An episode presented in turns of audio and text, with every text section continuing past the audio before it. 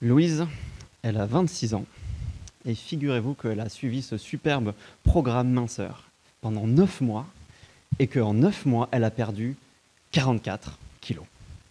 Vous avez sans doute déjà vu ce genre de publicité, ça existe pour le- les régimes, ça existe pour, la musculation.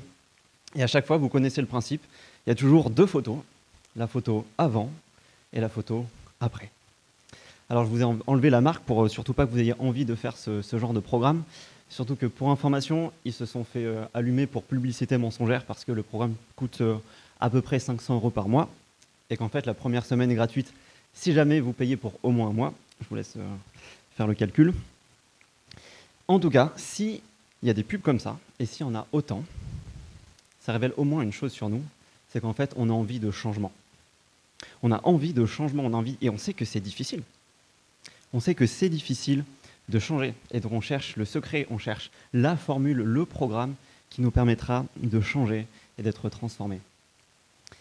Et en même temps, quand on voit ce genre de choses, tout de suite on se dit, c'est louche. On se dit qu'ils ont dû photoshopper, que ça ne doit pas être vrai, parce qu'on sait que ce n'est pas aussi simple de changer. Et peut-être que tu es là ce soir parce que tu as vu quelqu'un de ton entourage qui a changé, qui a changé et tu as envie de, de savoir quel est le secret, est-ce qu'il y a une arnaque, est-ce qu'il y a du Photoshop dans l'histoire? Et peut-être que tu as envie toi-même, que tu sois chrétien ou pas, de changer. Il y a des choses qui ne vont pas dans ta vie, dans ton caractère, et du coup tu, cherches, tu cherches un secret, tu cherches un moyen d'être transformé. Et si je vous raconte tout ça, c'est parce que là, on a un exemple avec Abraham d'homme qui a été transformé.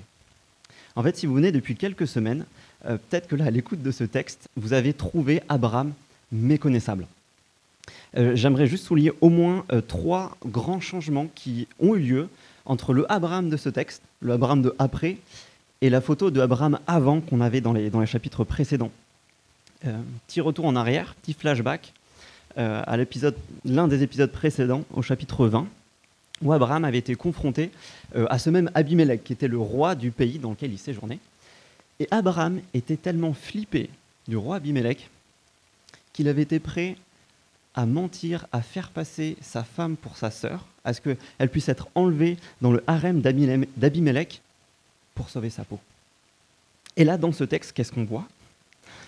On voit Abimelech et Abraham qui sont de nouveau confrontés. Et cette fois-ci, Abraham, il n'a pas tout à fait l'air d'avoir peur. Cette fois-ci, euh, re- regardez le, le verset 23. C'est Abimelech qui s'adresse à Abraham et lui dit Jure-moi maintenant ici au nom de Dieu que tu ne me tromperas pas, ni moi, ni mes enfants, ni petits-enfants. Et Abraham qui répond Je le jure. Donc là, Abraham, il est en train de jurer cette fois-ci qu'il ne le trompera plus. Et juste après, c'est en fait ce qu'il met en pratique. Euh, on, voit que, euh, verset 25, Abraham, il arrête de cacher, il arrête de mentir, et il souligne le fait qu'il y, a un problème au niveau d'un puits, on verra pourquoi. Et il veut régler cette histoire dans les règles. Il fait une alliance, il y a cette transaction avec les, brebis. Il a de tromper. Le, trompeur, le menteur, c'est devenu quelqu'un de droit et d'intègre. Premier changement. On avait aussi vu dans les chapitres précédents, chapitres 12 et chapitre 20, que Abraham, en fait, en trompant euh, les personnes chez qui il allait en Égypte avec Abimelech, il était une source de malheur, une source de malédiction pour ceux chez qui il était. Et là, cette fois-ci, qu'est-ce qu'on voit? Encore une fois, on, lit la suite du verset 23. Euh, Abimelech est en train de demander Jure-moi que tu feras preuve envers moi et envers le pays où tu séjournes de la même bonté que moi envers toi. En fait, dans la suite du texte, c'est ce qu'on voit. Abraham, il est en train de donner des brebis, des bœufs, d'être généreux, et on voit euh, le roi Abimelech qui s'en va en paix. La source de malédiction, elle est devenue une source de bénédiction. Il devient bon, plein de bonté envers les autres. Et le dernier changement, c'était que jusqu'à là, on avait vu un petit peu Abraham qui papillonnait de partout. Euh, pareil, si on peut juste revenir sur euh, la page de gauche, là, chapitre 20, au verset 13, c'est Abraham qui est en train de parler, il est en train de dire Dieu m'a fait errer loin de ma famille. On voit un Abraham en fait qui est paumé, qui est perdu, qui ne sait pas vraiment où est-ce qu'il va. Et là, il est déterminé. Il est déterminé à rester là. Il est visiblement très déterminé, même si on ne comprend pas tout à fait pourquoi pour le moment, à garder ce puits. On est passé d'un mec complètement paumé à quelqu'un de déterminé. On a ce tableau de avant, ce tableau de après. Et maintenant, la question, c'est qu'est-ce qui a provoqué ce changement? Et ça, c'est ce que je vous propose qu'on puisse voir ensemble. Quel est le secret de la transformation d'Abraham? Et en fait, qu'est-ce qui s'est passé entre le chapitre 20 et notre passage là? Ce qu'on a vu la semaine dernière, si vous étiez là, c'était le chapitre 21 où Dieu est intervenu et a fait quelque chose d'absolument énorme. Il a accompli une promesse folle. Abraham et sa femme Sarah, âgés de 100 ans, ils ont eu un enfant. Et là, et ça, ça a provoqué quelque chose. Et regardez comment notre texte, en fait, il est encadré par deux vérités au sujet de Dieu que Abraham a enfin comprises. La fin du verset 22, c'est Abimelech qui dit à Abraham, Dieu est avec toi dans tout ce que tu fais. Ça, c'est la première chose que Abraham a enfin compris, l'a enfin intégré, et ça va tout changer. Et la deuxième chose, c'est au verset 33, on voit que Abraham, il fait appel au nom de l'Éternel, le Dieu d'éternité. Et ces deux choses, le fait que euh, Dieu soit avec lui et que Dieu soit le Dieu d'éternité, on va voir c'est ça qui va provoquer tout ce changement. On va voir ça ensemble. Et juste un, dernier détail aussi pour nous encourager, j'ai réalisé ça tout à l'heure, c'est que Abraham, à ce moment-là, il a 100 ans. Au moment de son changement, il a plus de 100 ans. Et souvent, nous, quand on voit une personne âgée euh, qui fait des, blagues un peu racistes ou quoi, on se dit c'est même pas la peine de débattre avec elle, elle va jamais changer. C'est trop tard. Et en fait, là, on a un vieillard qui est prêt à changer. Et donc, on, va voir pourquoi, parce que c'est source d'un grand encouragement pour nous. Donc, vous avez dans, vos bulletins, vous pouvez suivre comment est-ce que cette certitude d'avoir Dieu avec nous déjà, ça nous procure profondément de la sécurité. Et donc, pour se remettre encore une fois dans le contexte, euh, Abraham, là, haut euh, dans notre passage, il est dans un pays étranger. Il est peut-être riche, mais il n'a pas d'armée. Il s'est fait piquer un puits sans pouvoir se défendre. Et un jour, on toque à la, à la porte de sa tante, et là il regarde par le Judas, et qu'est-ce qu'il voit? Il voit son vieil ami Abimelech, avec lequel il n'était pas tout à fait en bon terme, puisque la dernière fois il l'avait trompé, il avait risqué sa vie. Et en plus, Abimelech, il n'est pas seul, il a son chef d'état-major avec lui. Imaginez la grosse armure à glace, en uniforme, avec tous les galons. Et sans doute que le camp d'Abraham, il est entouré de la garde républicaine de l'époque. Et souvenez-vous un petit peu si vous étiez là quand euh, euh, Emmanuel Macron était passé à Toulouse. Il y avait des CRS, des militaires, la police de partout, des hélicoptères en haut. Et bien sans doute que c'est ce qui se passe à ce moment-là. Et en fait, là, on se dit, mais euh, en fait, ça pue. Ça pue pour Abraham. Abraham, il va se faire écraser. Et là, on se dit, il doit être, il doit être flippé. On se demande qu'est-ce qu'il va faire. Est-ce qu'il va se faire écraser? Est-ce qu'il va essayer de se défendre? Est-ce qu'il va euh, de nouveau essayer de, tromper Abimelech? Et pourtant, qu'est-ce qui se passe? Versets 22 et 23. Abimelech dit à Abraham Dieu est avec toi dans tout ce que tu fais. Jure-moi maintenant, ici, au nom de Dieu, que tu ne me tromperas pas, ni moi, ni mes enfants, ni mes petits-enfants, et que tu feras preuve envers moi et envers le pays où tu séjournes de la même bonté que moi envers toi. Et là, on a presque l'impression qu'il y a une erreur de script, qu'ils ont, échangé les dialogues. En fait, c'est, c'est Abimelech qui se retrouve à supplier Abraham de ne pas lui faire du mal. Et puis regardez aussi comment Abimelech, en fait, il est sur la, défensive. Quand Abraham, au verset 25, euh, il lui dit Ah, il y a un problème au, niveau du puits. Verset 26, Abimelech, il se défend et dit J'étais pas au courant. C'est pas moi, j'ai, j'ai pas touché, je suis pas au courant. Je l'apprends aujourd'hui bizarrement, Abraham, il est super serein. Il ne se sent pas du tout en danger. Par contre, Abimelech, il est complètement flippé. Et à cause de quoi? Pourquoi est-ce que la situation est comme ça? À cause de, cette fin du, verset 22. Dieu est avec Abraham dans tout ce qu'il fait. C'est un peu comme euh, un, gamin tout frêle de 10 ans qui pourrait passer devant, les caïds du lycée. Pourquoi? Parce que son grand frère, ce serait une ceinture noire. Il sait qu'il risque rien parce qu'il a quelqu'un de plus fort avec lui? Abraham, en fait, il vient de réaliser qu'il n'a jamais été en danger. Il n'a jamais été en danger, même quand il était tout seul, même quand il était face à des ennemis, il n'a jamais été en danger. Et ça, ça peut être profondément aussi libérateur pour nous. De se dire que, en fait, si Dieu est avec nous, on n'est pas en danger. Et ça nous permet de réfléchir aussi à qu'est-ce qui nous fait peur Qu'est-ce qui nous fait flipper? Qu'est-ce qui nous fait sentir en insécurité? Qu'est-ce qui nous fait faire des choix complètement irrationnels et qu'on regrette après? On a peur du Covid, du vaccin, de l'Ukraine. On a peur voilà, pour notre, sécurité physique, notre santé. On sait aussi qu'on est, profondément euh, susceptible, euh, euh, sujet à la peur quand on voit les, les discours de certains hommes et femmes politiques qui jouent sur ces ressorts de la peur. Soit en, nous faisant peur des, autres, soit en nous faisant peur en disant bah, si tel autre est élu, voilà ce qui va se passer. Et toi, qu'est-ce qui te fait peur? Qu'est-ce qui te travaille? Qu'est-ce qui t'empêche de dormir? Est-ce que c'est les examens? Est-ce que c'est l'avenir, tes choix, ton futur? Et qu'est-ce que ce serait que d'être libéré de cette peur et de pouvoir être serein parce que tu as cette conviction profonde que Dieu est avec toi dans tout ce que tu fais? Et cette affirmation Dieu est avec toi, non seulement elle change le, les sentiments d'Abraham, mais en plus elle change profondément son comportement. On l'a vu, donc le, le, menteur, il est devenu un homme intègre. En fait, il est devenu libre d'obéir. Ça a changé sa relation avec Dieu. Et le, la source de malédiction qui est devenue une source de bénédiction, c'est qu'en fait, il est maintenant libre de faire du bien autour de lui. Ça change sa relation aux autres.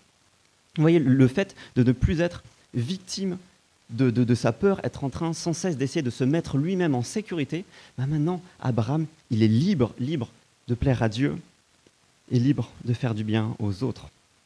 Et en fait, c'est exactement ce que Dieu avait, pourvu, avait en vue pour Abraham. Au chapitre 12, pourquoi est-ce que Dieu avait appelé Abraham? Il l'avait appelé pour qu'il soit une source de bénédiction pour toutes les nations, et c'est enfin en train de se réaliser. Dieu l'avait appelé en lui disant, bah, tu vas pratiquer le droit et la justice, et c'est enfin ce qui est en train de se réaliser. Et donc, qu'est-ce que ça changerait si on était vraiment convaincu que Dieu est avec nous? Quelles sont les peurs qui nous empêchent d'obéir à Dieu? Juste un exemple là, la peur du regard des autres.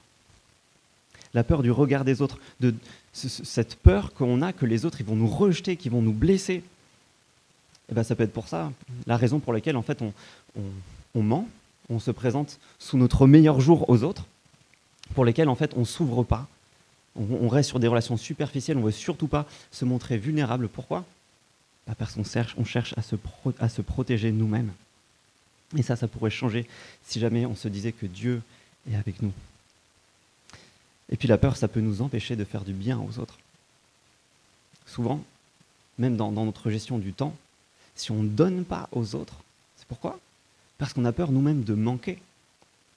Mais si on avait cette conviction qu'en fait on n'est pas en danger, on serait libre, libre de donner et de donner sans compter. Et c'est pas un hasard. C'est pas un hasard si dans le Nouveau Testament, l'auteur Matthieu, celui qui a écrit un évangile, l'évangile de Matthieu, où il raconte la vie de Jésus, par quoi est-ce qu'il commence? Il commence son livre, sa biographie de Jésus, en nous expliquant que l'un des noms de Jésus, c'est Emmanuel. Et Emmanuel, ça veut dire Dieu avec nous. Et en fait, ce même évangile, ce même livre, il se termine par Jésus. Ses dernières paroles à ses disciples, c'est quoi? Il leur dit Faites de toutes les nations des disciples. Mots, nous l'a dit. Et juste après, il leur dit Et moi, je suis avec vous tous les jours jusqu'à la fin du monde. Et là, en fait, on a une énorme pépite. Parce que premièrement, on apprend la meilleure manière de, faire du bien aux autres, de les bénir, c'est quoi? C'est de, de faire des gens des disciples, de, proclamer Christ, de le faire connaître. Si on veut faire du bien aux gens, c'est la chose à faire. Et si comme moi, vous galérez, eh ben en fait, moi, mon problème, c'est pas tellement la, la timidité, c'est qu'en fait, j'ai peur. J'ai peur que les autres, ils me prennent pour un fou, j'ai peur qu'ils rient de moi, qu'ils ne me croient pas, j'ai peur d'être méprisé, et en fait, ce dont j'ai besoin, c'est pas de lutter contre ma timidité, c'est d'être convaincu que Dieu est avec moi dans tout ce que je fais, c'est d'être convaincu que Jésus, c'est précisément ce Dieu avec nous. Et ça, ça peut tout changer. Donc voilà ce que Abraham a compris. Il a compris que Dieu était avec lui. Il y a un autre auteur de la Bible qui le formulera comme ça. Il dit, L'Éternel est pour moi, je n'ai peur de rien. Que peuvent me faire des hommes? Mais là, peut-être que tu sens une arnaque, que tu sens le coup de Photoshop. Parce que tu te dis, bah, que peuvent me faire des hommes? Bah, Beaucoup de choses. Les hommes, ils peuvent me, bah, ils peuvent me rejeter, ils peuvent me blesser, ils peuvent m'enfermer, ils peuvent me tuer. Qu'est-ce qu'on fait? De, ces chrétiens, de personnes qui placent leur confiance en Dieu, qui sont persécutées Il y a juste quelques semaines, il y avait une, une fille, une Nigériane qui s'appelait Déborah, et qui a juste, elle venait de passer ses examens avec succès, et elle a juste posté un message sur un groupe WhatsApp d'étudiants où elle disait que Jésus l'avait aidée.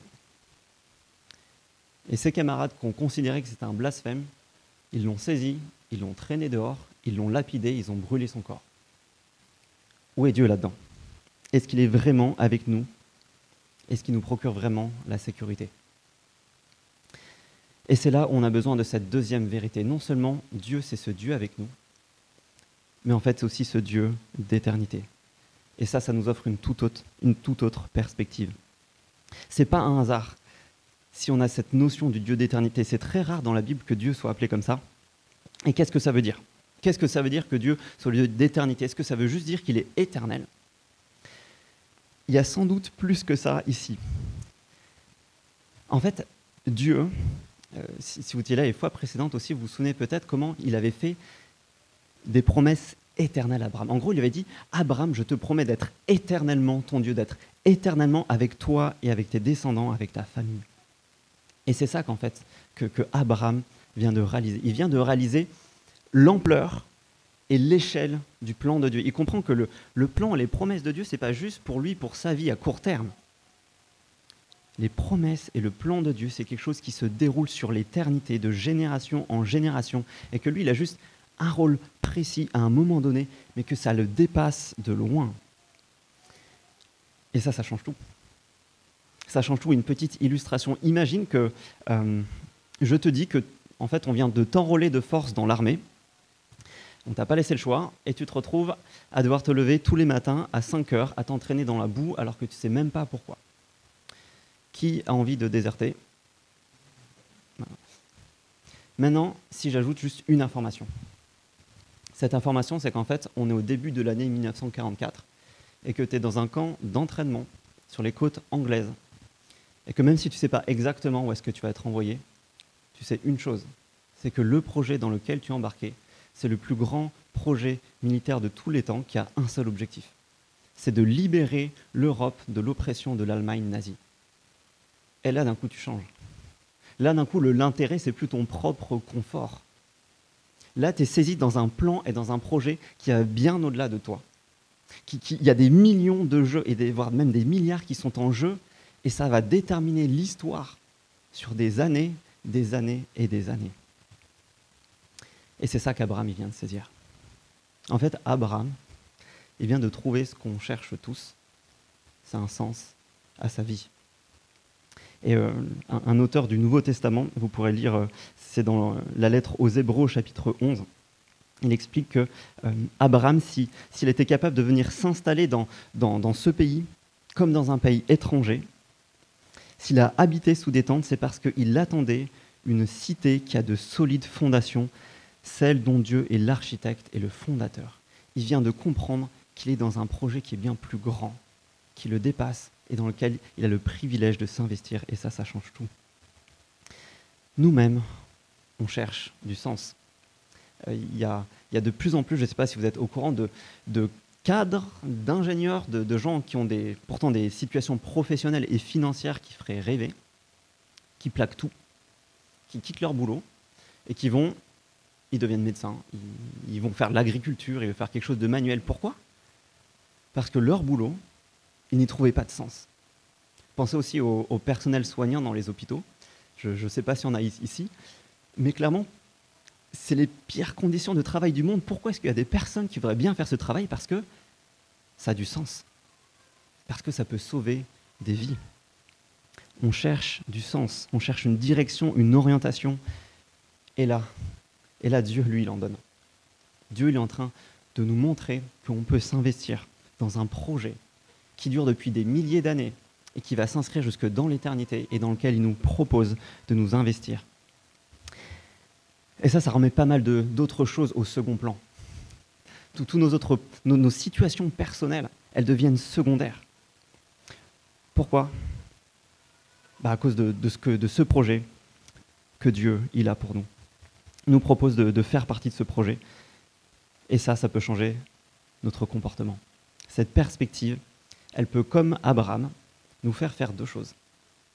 Nous faire garder des puits et nous faire planter des tamaris. Euh, alors, c'est quoi cette histoire de puits?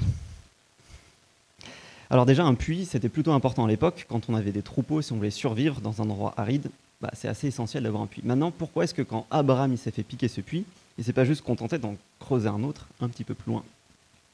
Et en fait, quand on regarde à, la fin du, texte, ce qui est surtout insisté, regardez, l'insistance, elle est plutôt sur le lieu où est ce puits. Verset 31, Bercheba.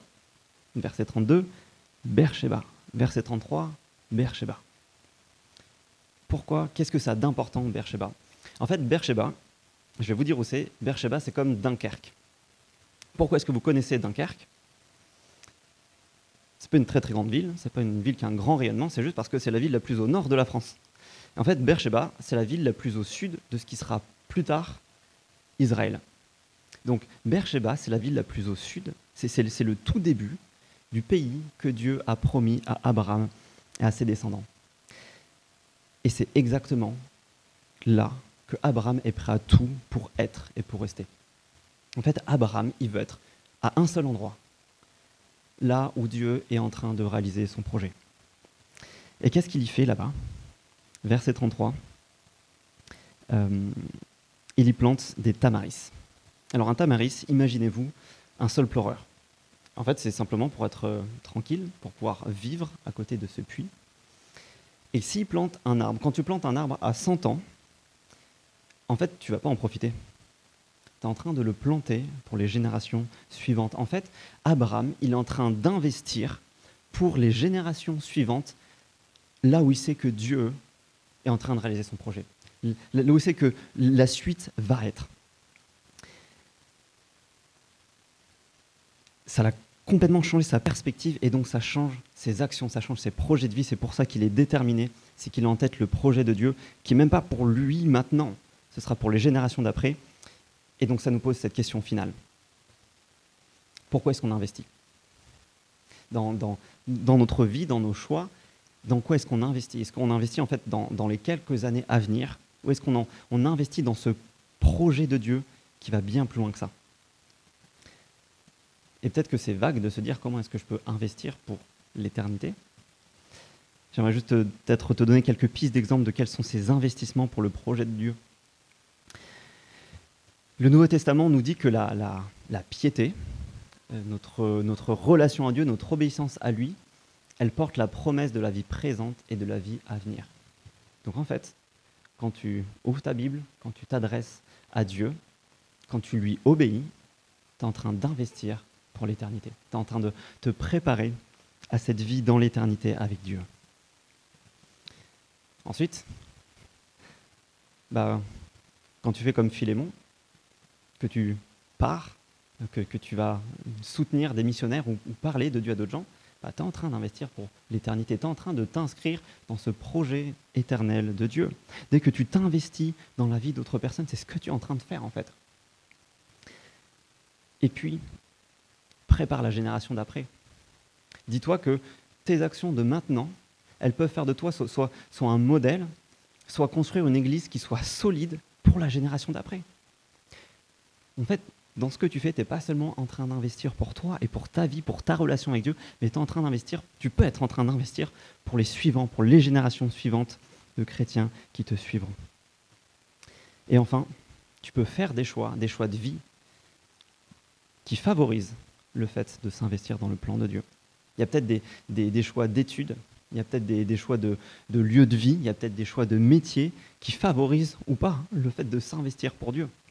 Et puis quand on dit ça, on, remarque aussi que si jamais tu as pour projet euh, de, passer, de partager ta vie avec quelqu'un, bah, si tu veux être à fond dans ce projet, ce grand projet de Dieu, bah, c'est important que l'autre personne, elle ait aussi ça à cœur et aussi ça en priorité.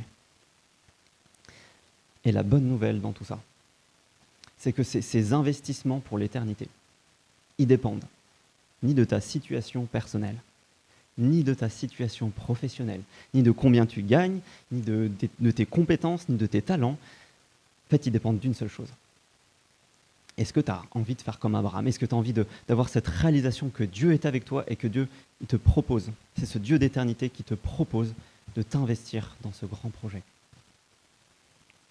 Donc qui que tu sois, même si tes études, ton boulot, ils sont horribles, même si en fait tu peux te lever le matin en te disant je suis investi dans le plus grand projet de l'humanité, un projet éternel. Et ça, c'est assez génial. Il reste peut-être une toute petite question. On avait vu ce, ce passage d'avant à après chez Abraham. On a vu que cette transformation, elle vient du fait que Abraham, il a vu ce fils naître et que ça lui a fait réaliser que, Dieu, il est avec lui et que Dieu, c'est ce Dieu d'éternité. Et David nous avait rappelé la semaine dernière que nous-mêmes, Dieu nous a donné un fils, il, a donné Jésus, et donc on peut nous-mêmes réaliser ces mêmes choses qu'Abraham. Dieu est avec nous, et Dieu, c'est ce Dieu d'éternité. Il y a peut-être une dernière question, c'est combien ça coûte? Est-ce que c'est comme l'arnaque du début, qui essaye de te vider ton compte en banque? Et je pense que ça, c'est la dernière bonne nouvelle, c'est qu'en fait, ça ne coûte rien. C'est gratuit. On a juste à croire, à se saisir de ça. Euh, encore une fois, si vous étiez là les, semaines précédentes, ou sinon vous pouvez euh, lire euh, ce qui venait avant, mais en fait, Abraham, il faisait juste quasiment tout le contraire de ce que Dieu voulait. Il n'avait pas le, le, CV pour mériter ça. Et pourtant, Dieu l'a accepté. Et donc ça, c'est une très très bonne nouvelle de savoir que, qui que l'on soit, Dieu nous propose ce grand projet. Il vous propose de, prier pour ça.